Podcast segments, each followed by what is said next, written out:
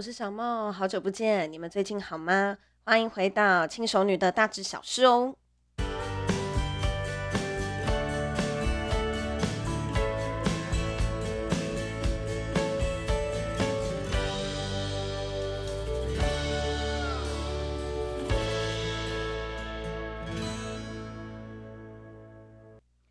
工商服务时间，小腹克星呢，可以帮助你拉高你的新陈代谢。九十七趴的茶多酚里面呢，包含了六十五趴的儿茶素。那这六十五趴的儿茶素里面呢，又包含了三十八趴的 EGCG。那 EGCG 是什么呢？EGCG 是多种儿茶素里面的其中一种。那超顽固的脂肪啊，当它遇到了 EGCG 的时候呢，会崩解为小脂肪。那小脂肪在变成了一，在遇到 EGCG 的时候呢，就会变成不饱和脂肪酸，相当的容易分解燃烧。所以想要拉高代谢呢，进行促进新陈代谢，帮助瘦身的朋友呢，都可以考虑一下小腹克星。如果有兴趣的话呢，欢迎私讯我的 IG 哦。好久不见，大家最近好吗？然后呢，其实。呃，我也是多事之秋啦。那如果之后有机会的话，再跟大家分享一下我最近遇到的一些事情。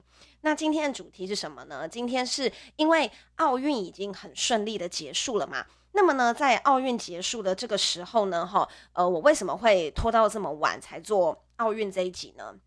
因为啊，我觉得很多东西都是要等你彻底结束之后，然后再来一一厘清，然后跟知道一些冷知识呢，哈，下次奥运你会更有感觉。那如果说呢，在奥运呃还在举办的过程之中呢，我就先把这一集拿出来讲的话，自己觉得情绪会有点受影响啊，因为你就 天天看着我们的选手比赛，你就觉得啊好紧张啊，就是好好几次都有一种就是哇那个心脏漏半拍的感觉，就觉得说天哪，这实在是太刺激，太太太太紧张了哈。那所以呢，冷静了一点之后呢，我们现在再来选择做奥运的这一集。好，那我们呢，就是呃，我们这一集里面会讲一些有关于奥运的冷知识。那这些冷知识呢，可能是我在看比赛的时候，好，我在看比赛的时候呢，我就自己会觉得，诶，为什么他会这样子做啊？还蛮有趣的。然后呢，跟就是我会想一下，说就是，诶，为什么会发生这一些事情啊？我就会去探究它背后的原因。那我就稍微统整了几个跟大家聊一下。那其中第一个呢，就是大家都知道这一次的主办国是日本。那呃，我们都觉得哈，就是其实日本真的是蛮衰的，好不容易呢争取到了可以举办奥运的机会。那其实举办奥运呢，原本啊是一个呃所有人都会很开心的一件事情，因为你可以促进大批的观光财，对不对？然后呢，国家的基础建设又可以重新整理一下，然后呢。不知道大家在疫情爆发之前有没有去日本？那我记得我在疫情爆发之前我去日本的时候呢，哈，呃，我在很短期的时间内，两年内我就去了大阪两次。那两次呢，我去清水寺那个大舞台啊，全部都在修建。为什么呢？它的目的就是要等到办东京奥运的时候，它可以很完美的展现在观光客前面。那就真的很衰，碰到了疫情，然后什么都没有。那其实呢，日本。也不是第一次这么衰了，在历史上面呢、就是日本其实是办了三次的奥运。那这三次的奥运呢，哈，就是其实都分别遇到了呃不同的事情。第一次呢，成功申办呢是在一九四零年的那时候，那时候呢击败了芬兰的赫尔辛基取得了主办权。那原本呢，他预定是要在一九四零年的九月底到十月初的时候来进行举办。可是，在一九三七年，也就是要办奥运的前三年呢，爆发了战争。那那个时候，因为呃，他们那时候就是跟中国爆发战争，那中国就不爽，他就在国际奥委会上面呢抗议这件事情。好，然后呢，但是因为后来日本因为就输了嘛，然后呢要应付战争啊，跟物资的短缺，再加上西方的国家一直在杯葛日本，所以他在隔年就宣布了，就是不办奥运。那连同呢当年的。年尾要举办的冬奥，就是札幌冬奥呢，也一起就是终止。好，然后呢，所以这一次的奥运呢，好，原则上就是没有办。对，那在历史上面也是有几次奥运停办的那个停办的记录，可是这些停办记录大部分都是因为战争的关系，所以停办。那他们连当年的冬奥也一起都没有办法办。那冬奥是什么呢？也跟大家小小科普了一下，冬奥就是指冬天，呃，冬季。的奥运，那冬季的奥运呢，就包含了那些有关于雪的跟冰的的运动项目，全部都属于冬奥的范围。那冬奥其实也是相当的盛大，只是跟呃一般的奥运比较起来，它没有那么受人瞩目。那没有那么受台湾人瞩目，还有很另外一个原因，就是因为台湾几乎没有滑雪的选手，也几乎没有滑那个溜冰的选手。那这一种有关于寒带的运动呢，台湾几乎都没有这一类的选手，所以自然而然呢，在国内的注意。注意的瞩目也会下降。好，那但是因为呢，我本人实在是蛮喜欢羽生结弦的，呵呵，就是一个日本很有名的滑冰选手，所以呢，我是有特别在关注冬奥的。那大家可以 Google 一下羽生结弦，一个非常了不起的日本滑冰选手。好，那他们在一九四零年的时候就已经，日本在一九四零年的时候就已经停止办奥运了一次。那其实呢，就是在二十年后，也就是一九六零年左右，一九六四年的时候呢，他们呢是第一次主办奥运。可是呢，这一次在主办奥运的时候啊，好，他们为了要。呃，给我们，因为你们都知道嘛，像我们那时候在办四大运的时候也是一样，你要盖选手村啊，你要做很多的设备啊，然后让那么多，你要同时消化那么多的观光客跟选手的这种情况之下呢，你一定会盖非常多的建设，铁路啊、基础建设啊、民生问题啊，非常多这一类的建设。可是，在奥运的呃那一年起呢，非常多的日本大学学生因为学费，然后校方管理不当等非常多的问题，引发了六零年代那个时候非常大的学运潮。那这个学运潮呢，哈是嗯呃是有有让当时的总理大臣就是是有下台的这样。所以其实那一次的奥运办下来，对日本并没有说特别的有一个正向的影响力。反而因为大兴土木，然后跟呃做非常多基本建设的关系，那导致了他们的学运暴动起来，对不对？就是那一种天哪，我已经没有钱了，然后国家一直在盖一堆无为不为，我没有办法享受的东西，啊，自然而然就会有暴动出来嘛。然后呢，这一次呢，就是他们第三次办奥运。好，然后呢，这一次就是 完全没有任何的观光财，然后呢，也没有，也跟那个选手也不能去外面 shopping，这是一个非常吃亏不讨好的一次的奥运。那其实有非常多的人说，诶，为什么日本干脆就不要办了？但是其实如果你有在关注日本的新闻的话，其实日本他们也不想要办，他们也不想要办，可是他们还是得办。为什么呢？因为啊，能够决定奥运到底要不要办的人。哈，其实是奥委会，国际奥委会，并不是日本。如果今天由日本单方面决定不要办的话，他们必须要赔偿是超级巨额的赔偿金。那个巨额的赔偿金，就是绝对不会有任何一个人想要付的。那国际奥委会没有说停办，你就不可以说停办。所以日本是处在一个相当骑虎难下的状态。好，那再来呢？我们就是稍微讲一些比较嗯温暖的一个地方，就是不知道大家有没有注意到这一次每一位选手的花束。那他们手上不是都拿的一束花吗？然后那一束花，不知道大家有没有仔细看，上面有太阳花，然后跟桔梗。那这个花呢，其实也是大有来头的，就是呢，这个花束啊，都是来自三一一福岛大地震那些核灾地区的呃农作物花束。那第一个呢，就是洋桔梗。那在三一一之后啊，好，就是当地的农作物的产量大减，于是呢，当地组织了一个非盈利的组织来推广花卉的种植，那为灾区贡献一个力量。好，那所以呢，这上面的桔梗花就是从福岛来的。那再来啊，好，另外一边呢，是不是有太阳花？不知道大家有没有注意到，有一个太阳花。那这个太阳花呢，是从宫城县来的。那在这一次天灾里面呢，好，在那一次天灾里面呢，失去小孩的父母，那他们开始选择种植向日葵来寄托他们的思念。那意思就是说，好，希望借由向日葵这一种迎着阳光绽放的这种很正向的能量，希望带给当地的人一些慰藉和勇气。好，那这其实是我觉得蛮感人的部分。那再来啊，大家应该也有从很多的网络新闻上面看到，这一次的奖牌呢，其实是都是由废弃的电子制造而成的。那他们在筹备奥运的时候呢，就从全国各地收集手机、不要的电脑、不要的手机，所有的电子配备，从中提炼成再生金属，然后做成了五千枚奖牌。然后呢，利用这一种废物回收的概念，让全民有一个参与奖牌过程的这一种凝聚力。那同时呢，也符合这一这一届的主题，叫做环保有序。好，那所以啊，哈。所以啊，哈，他就是为了要让大家有感，为了要让选手有感受到这是一个全日本的心意，所以呢，他让全国的人民都可以参与这项计划，就让大家来提供你不要的电子产品。其实我真的觉得这件事情做得很好，因为其实电子产品对环境的污染是。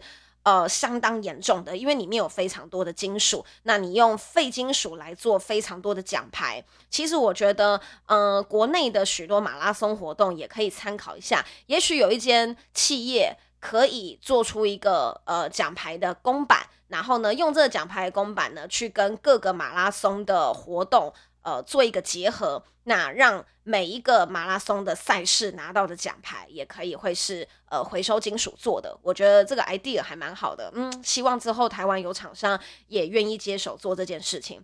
然后再来啊哈，就是大家有没有注意到那个颁奖台？那个颁奖台呀、是用回收塑胶做的，其实真的是蛮特别的，就是我们有看到那个很多很漂亮几何图案的那个颁奖台。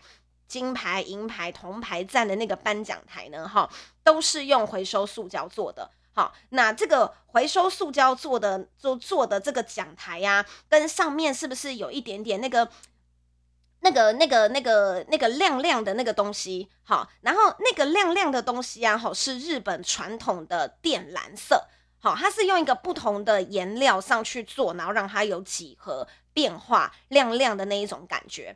那每一个颁奖台上面呢、是不是都有奥运的五环标志？好，大家可以去把那影片翻出来看一下。每一个都有奥运五环标志的那个奖台呢，哈，它的那个五环标志啊，是从呃日本大地震那那时候不是有安顿非常多的灾民，然后那时候有做了相当多的临时住宅。那那个临时住宅里面呢、啊，哈，有许多的铝废料，它就是用那个铝废料做成五环标志。有没有觉得很棒？有没有觉得这一次日本他们真的是把回收再利用这一件事情啊做得相当的淋漓尽致？好，那再来啊，好，我就跟大家分享一些我自己有看到的呃冷知识。那就是呢，因为我们有游泳好手嘛，对不对？我们的游泳好手也是蛮帅的。那那个时候哈，我就发现说，就是诶，为什么就是预算预预赛成绩比较好的，好，然后他都可以在中间水道。然后呢，预赛成绩比较不好的都是在外环水道，为什么呢？因为在比赛的时候，有没有看到那个游泳选手的秒数都是零点几、零点几、零点几的那种很可怕的秒数？好，只要是中间水道的，尤其是三四五六这几个，就是中间的那几个水道的，好像四吧，四五这两个这两个水道的，通常都是夺金大热门。为什么呢？因为啊，就是那个水流的波动。就是第四水道跟第五水道是最快的，对，很有趣，对不对？我想说，哇哦，那万一我是第一水道的，我不就不用玩了？对，但是其实因为游泳的秒数就是这么接近，所以啊，哈，他就会让预赛成绩比较好的人待在第四或第五水道，然后以求让你有更好的表现。那你有更好的表现，你就可以再往前去做一个晋级的动作。好，那再来啊，哈，就是我是在看小林同学。在打球的时候，然后呢，他一直对他的球拍啊喝气，有人有看到吗？好，我会想说，到底为什么要呵气呢？后来我就上网查了一下，哎，蛮有趣的，因为呢，他们的球拍都是橡胶材质，那那个橡胶材质呢的上面必须相当的干净，因为啊。他们在打那个球的时候，球的速度都非常的快，然后需要有足够的摩擦力，可以去让这个球飘到他想要的位置。至于那个球会乱飘乱飘啊，蛮建议大家可以去看，呃，木曜四超玩的一日系列里面有一集呢，叫做一日装置渊。好，一日桌球国手，一日庄智渊。然后呢，里面庄智渊就示范了旋球。我明明往右打，但是他最后会往左边跳。然后我明明往哪边打，然后他会往哪边跳。这样，他就是靠桌球，呃，那个桌球的小球跟球拍，它的一个摩擦力。然后去改变球的走向，那那个走向就是很帅，所以你的球拍上面就是一点点灰尘都不可以有。那我在这样子东东拍西拍多拍西拍几次之后啊，哈，上面可能有沾了灰尘，所以你就会看到那些桌球选手时不时的就在擦球拍，时不时的就在擦球拍，就是怕上面有灰尘，然后呢影响到了球的走向。好，然后呢再来还有什么呢？再来还有什么冷知识呢？就是我相当的爱看跳水。因为我觉得跳水就是他们的身材真的很好，尤其是这一次的呃十米嘛，对，十米的英国双人跳水冠军，那个小鲜肉真的好可爱哟、哦，真的好帅。然后呢，当然就是我们是看他们跳下去都没有水花，真的很厉害嘛。我们绝对不是在看身材的，我们没有那么肤浅，好吗？好，我也有看身材，我承认，我也有看身材，我承认。好，那不知道大家有没有注意到，他们跳完水之后会上来，赶快再冲水，就是为什么呢？因为啊，他们在跳水的时候，他们的身体其实是进行相当大幅度的扭转，那有一个很帅的扭转动作，然后在掉下去的时候呢，水花就会很少，这样，然后他们可能在上面翻两圈，又翻三圈，东翻西翻才跳到水里面。那水呢，哈。一定是冷水，你不要觉得比个奥运他还给你温水游泳池，就是没有这么好的事情。那个水都是冷水。那呃，我做了这么大幅度的扭动，我跳下去的瞬间其实是相当容易抽筋的，所以他们上来都要赶快冲温水，就是他们冲的那个水呢都是温的，保持身体的温度，让身体不要变僵硬，也不要让自己这么容易抽筋。好，这个是呃他们要上岸立刻冲水的一个。呃，算是必要做的一件事情。好，那所以呢，就是三个冷知识小小带给大家一下。那再来啊，哈，我想要跟大家稍微检讨一下有关于选手做经济舱的这个呃事项。好，那相当相信大家都应该有看到，就是第一天戴资颖他们出发的时候，第一批国手戴资颖、郭婞淳、周天成他们出去的时候，他们坐的是什么经济舱？对不对？然后呢，教练，然后呢，跟呃医护人员，好，坐商务舱，这个大家绝对都没有问题。好，但是大家有问题的是，为什么有一些奇奇怪怪的官员是坐在商务舱？然后呢，那个时候呢，给出来的答案，大家也很不能接受。他说啊，因为要包机，要防疫。好啊，可是商务舱有三十六个位置啊，商务舱就不用防疫了吗？为什么商务舱坐全满呢？那为什么只有经济舱需要防疫呢？所以大家就觉得说，哎，怎么会这个样子啊？这跟当初总统说的，就是让选手出国全部都搭商务舱，这根本就是两码子事嘛，对不对？然后这个时候呢，戴资颖就在他的呃 IG 上面 PO 说，哎，好怀念长荣的商务舱哦。那我跟大家解释一下，因为因为这件事情呢，哈，体育署署长在当天就有递出了辞呈，哈，那可是其实这件事情呢，你真的说跟体育署长或者是跟蔡英文有相当绝对的关系吗？其实是未必的，这个关联性其实没有大家想象中的那么大。举例来说，体育署是政府可以管的，这件事情大家毫无毫无问题，毋庸置疑。体育署的上司就是政府，这件事情一点问题都没有。可是麻烦的是什么？麻烦的是奥委会跟各个协会。协会是什么？如果说你是羽球的，好像戴资颖，然后呢周天成他们呢，然后呃那个林洋配，好，他们就都是羽协的会员，好，他们就都是他们不是羽协会员，他们是羽协的选手，好，那羽协里面还有分会员，他们就是羽毛球协会。那如果呢，你是詹家，或者是你是谢淑薇，你就是网球协会。那如果说呢，你是体操，你就是体操协会。好，那么呢，奥委会跟各大协会其实它都是属于人民团体，它不是政府组织，它是人民团体，所以他们之间是怎么样子合作的呢？好，奥委会跟各个协会，好，他们会向体育署申请经费。体育署申请经费，体育署就是谁管？就是政府管。然后政府就是看他们的方案，把钱拨给他们。所以钱已经在奥委会的手上。所以全手搭经济舱这件事情，其实就是跟奥委会比较有关系。奥委会应该不会告我吧？我没有讲错啊，我很担心奥委会会告我。好，那你说？这件事情在隔天之后的舆论压力，除了第一批选手出去搭的是经济舱之外，第二批、第三批、第四批后面的选手出去全部都是搭商务舱，回来所有的人也都是搭商务舱，因为那件事情被炮轰的太厉害。好，那为什么奥委会也会怕炮轰呢？对不对？因为呢，他们的钱袋子来源就是体育署。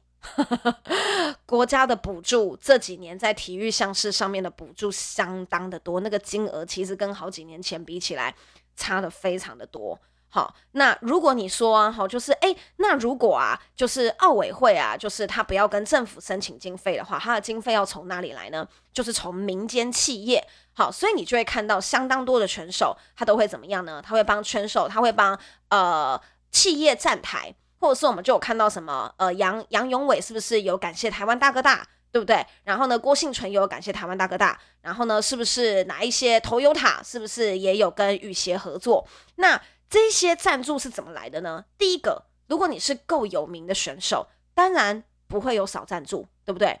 可是如果说你今天是一个还没有那么有名的选手，那你的你的经费如果在完全没有政府的补助之下，哈，你的经费怎么来？就看你的协会给不给力，哈。真的就是看你的协会给不给力，所以啊，不知道大家有没有听到，呃呃，在奥运期间呢，苏立文，然后跟江宏杰，然后还有跟另外前国手他们在讨论经济舱这件事情的时候，然后苏立文就说呢，哈，在台湾跆拳道还没有那么受欢迎之前，他们出国都是睡睡呃上都是睡经济舱，然后呢，他们都很常睡机场，就是为什么？因为跆拳道协会可能没有那么给力，好。然后你看另外一个女生，她是羽球选手，她就没有讲话。为什么？因为台湾的羽协真的蛮厉害的，就是其实呢，哈，在奥运之前呢、啊，台湾的羽球选手出国比赛，全部一律由长荣赞助商务舱，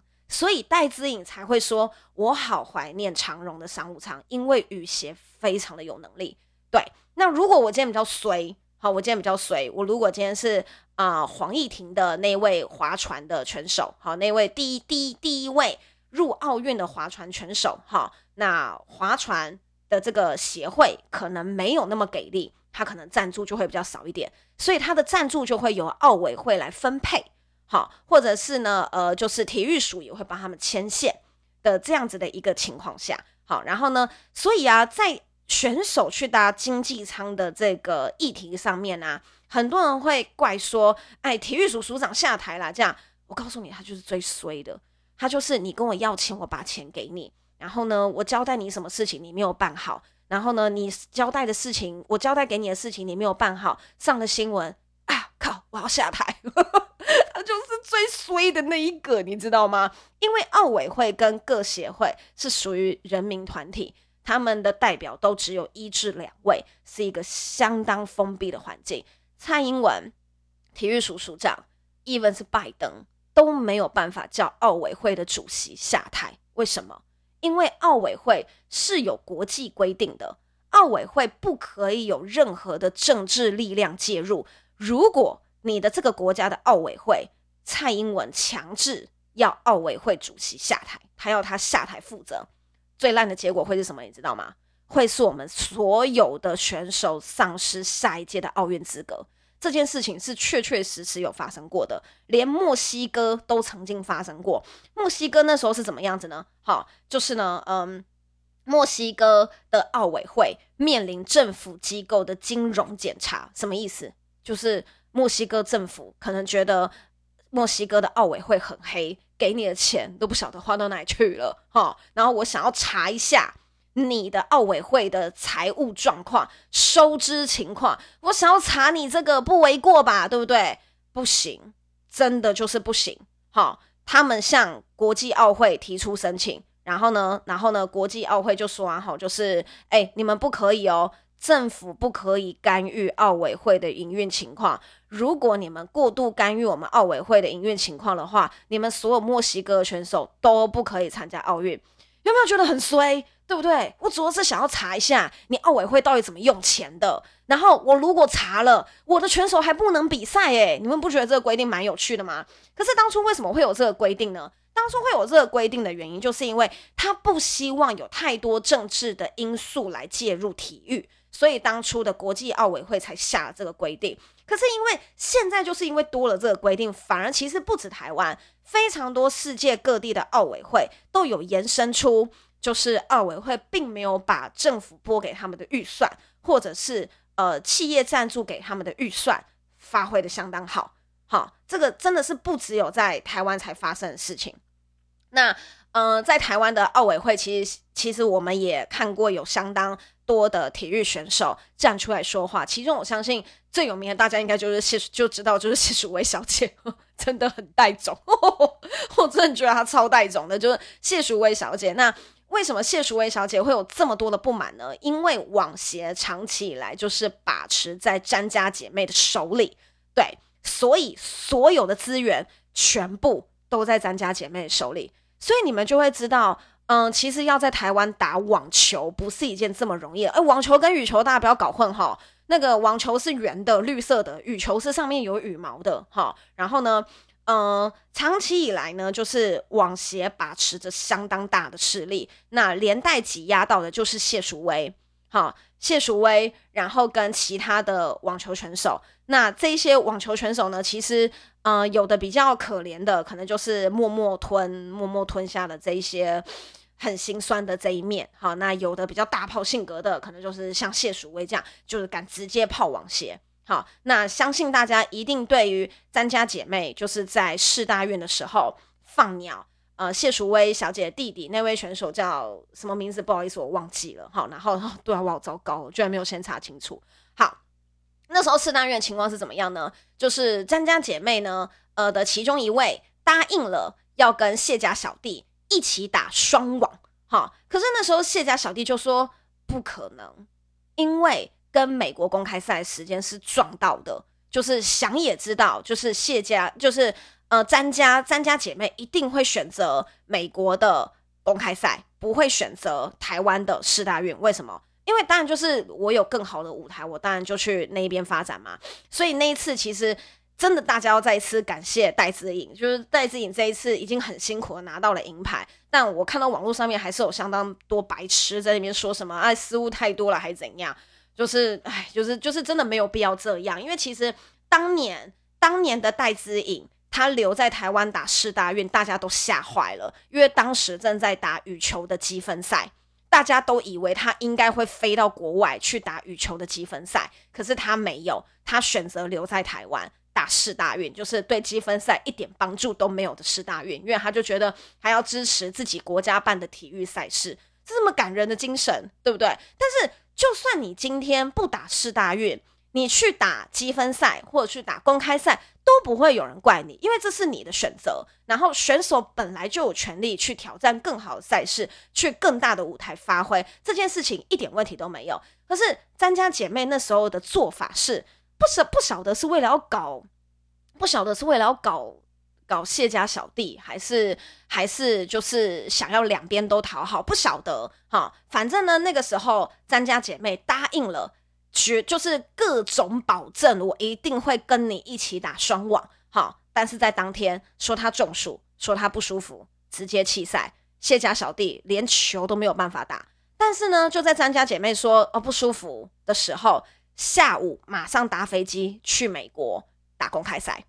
就是这件事情，其实是会让大家对于詹家姐妹在奥运第一场。就出局，然后居然还一堆人拍手叫好，很重要的一个关键就是你今天选择各大更大的舞台，绝对不会有人瞧不起你，因为你是这么优秀的选手，你就是打得这么好，你要去更大的舞台发挥，一点关系都没有。可是为什么你要一边骗人家说你会在这边打，然后一边呢又玩两面手法？就是其实你早就预谋好了，你要飞到国外去打那个更重要的公开赛。好，那长期下来呢，就是网协其实是啊、应该是说，因为谢淑薇小姐真的是很敢讲，好，然后所以呢，才导致这件事情彻底的曝光了。那但是呢，在其他协会里面呢，嗯，很多事情其实都是一手遮天的。那其实台湾这几年的体育环境不断不断的在更改，左训的环境也越来越好，然后选手的福利也越来越好。然后呢，无论是体育署或者是奥委会，也都很努力的在帮选手跟各个协会就是拉赞助。那我们都希望说呢，就是这一种暗黑的网协事件呢，可以越来越少。然后呢，也可以呃保障我们国内的体育选手呢有更好的环境，跟退休之后呢也有更好的出路。好，那就是我们今天很简单的冬奥，也不算冷知识啦，就是冬奥随意谈喽。那我们就下期再见。